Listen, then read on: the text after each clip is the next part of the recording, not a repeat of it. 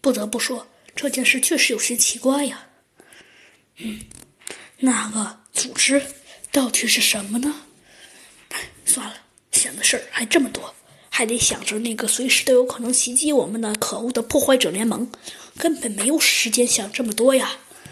就在这个时候，那个让猴子警长头疼而又让猴子警长欢喜的声音又传入了他的耳朵里：“猴子警长，猴子警长又出事儿了！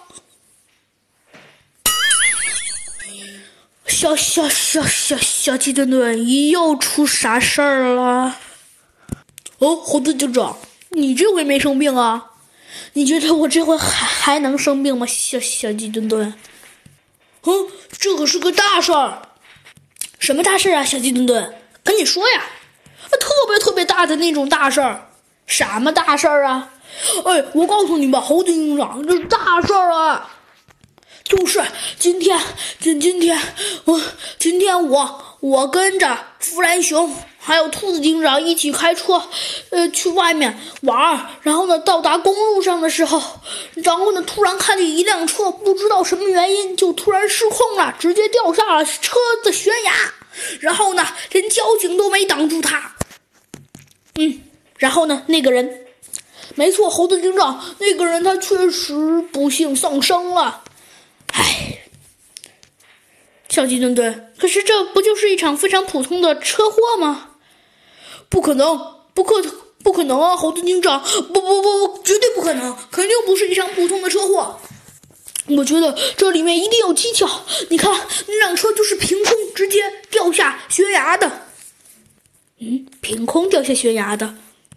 那当时你们开的路上还有别的车吗？别的车，我倒真没注意啊。哦，想起来了，有一辆自行车开了过来，还有一辆小汽车。车，嗯，你可真棒啊，小鸡墩墩。这样吧，小鸡墩墩，麻烦你办一件事情。没问题，猴子警长。你看看吧，这个小鸡墩墩，一受到表扬就幸灾乐祸。你说这是一个好榜样呢，还是一个不好的榜样呢？小鸡墩墩在，小鸡墩墩，我没让你说在呀。哎呀，好了好了，猴子警长，你快说，让我去干什么呀？哦。那就麻烦你吧，去吧。那辆骑自行车和当时在开车的那两个司机，还有这个死者的开的车的店老板，当然也包括这个死者的爸爸妈妈，都一律叫过来。没问题，猴子警长。